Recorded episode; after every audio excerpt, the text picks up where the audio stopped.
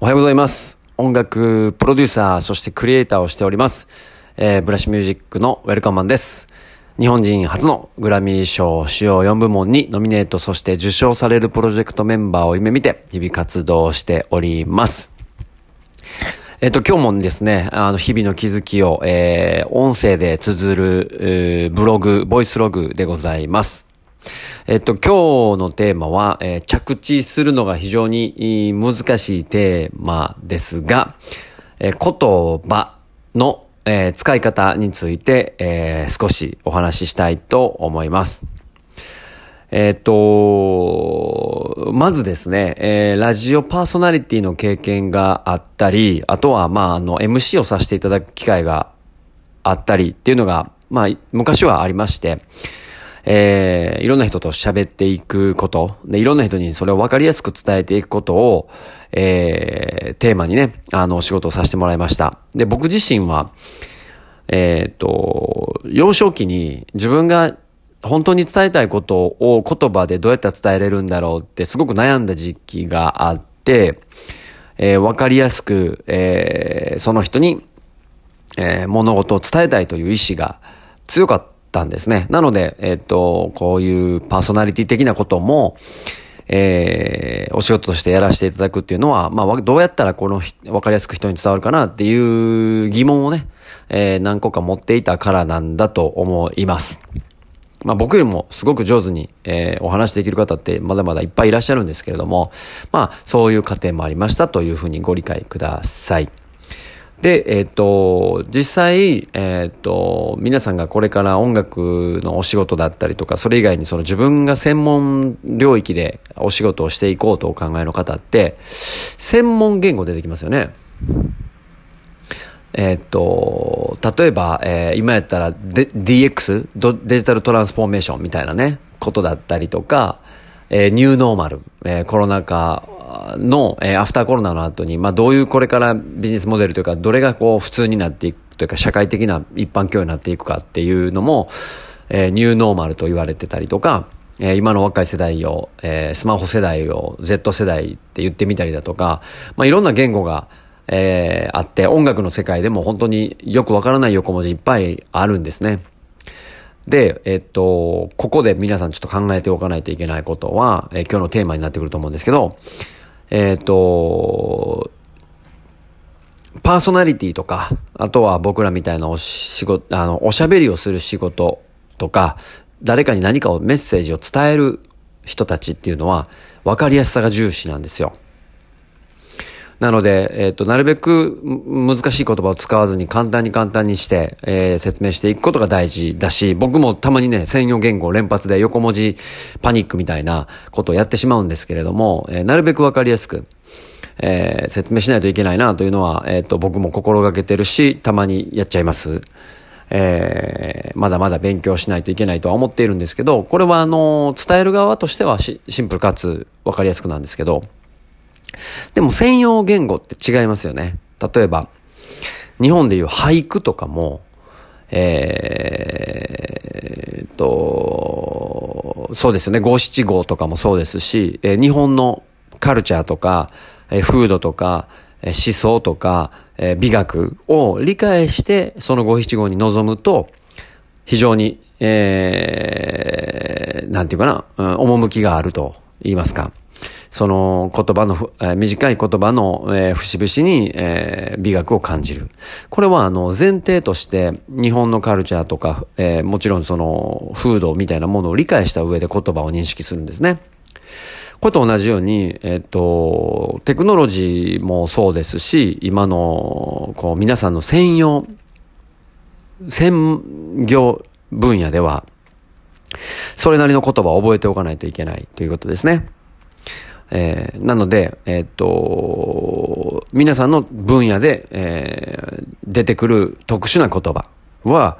あな、皆さんがと、えー特殊な人材だっていうことを、えー評価する、意味する、理解しているという一つの示唆になるわけです。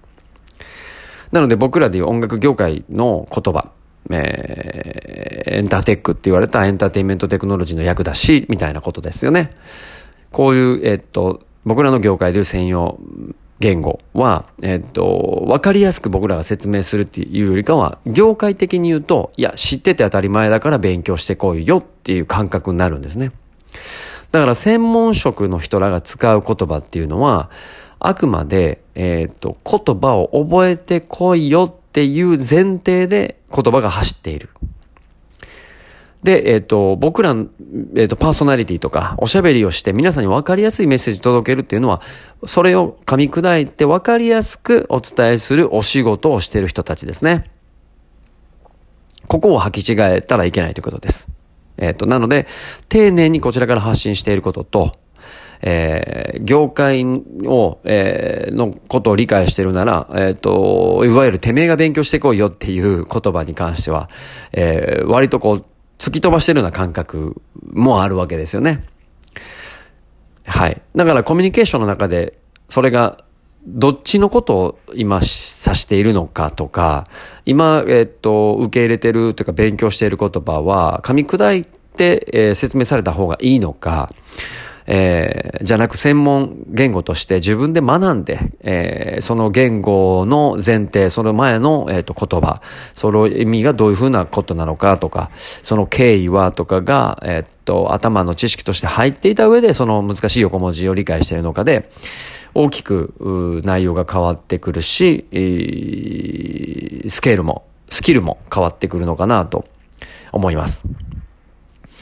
えー、ちょっと複雑な話になってきたので、要約すると、えー、わかりやすく話するのは僕らパーソナリティとかコミュニケーションを、えー、充実させるための技術であって、えー、専門分野では、その専門分野の、えー、言葉とか内容とか、えー、意味合いとかは、いわゆる受け身ではなく、自分で取りに行って勉強して初めてその言葉を、えー、咀嚼して自分で理解していく。っていう大きい受け身と、えー、受け身と、えー、自分から取りに行くっていう情報とは二つ存在しているよっていうことを常に理解することが大事だと思います。まあ普段の生活の中でね、えー、自然と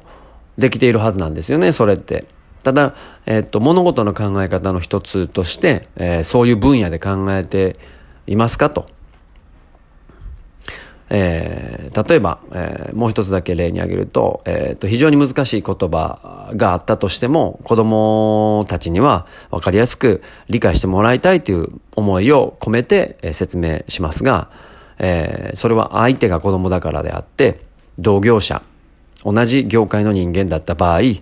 難しい言葉をあえて使って、よりコミュニケーションのスキル、えー、とスケールを上げていく。問題定義をより大きくしていくっていうようなことの方が社会としてビジネスとしては大事なのでねその辺の使い分けを自然にされてると思いますが今一度なんか考えるきっかけになってくれたら嬉しいなと思いました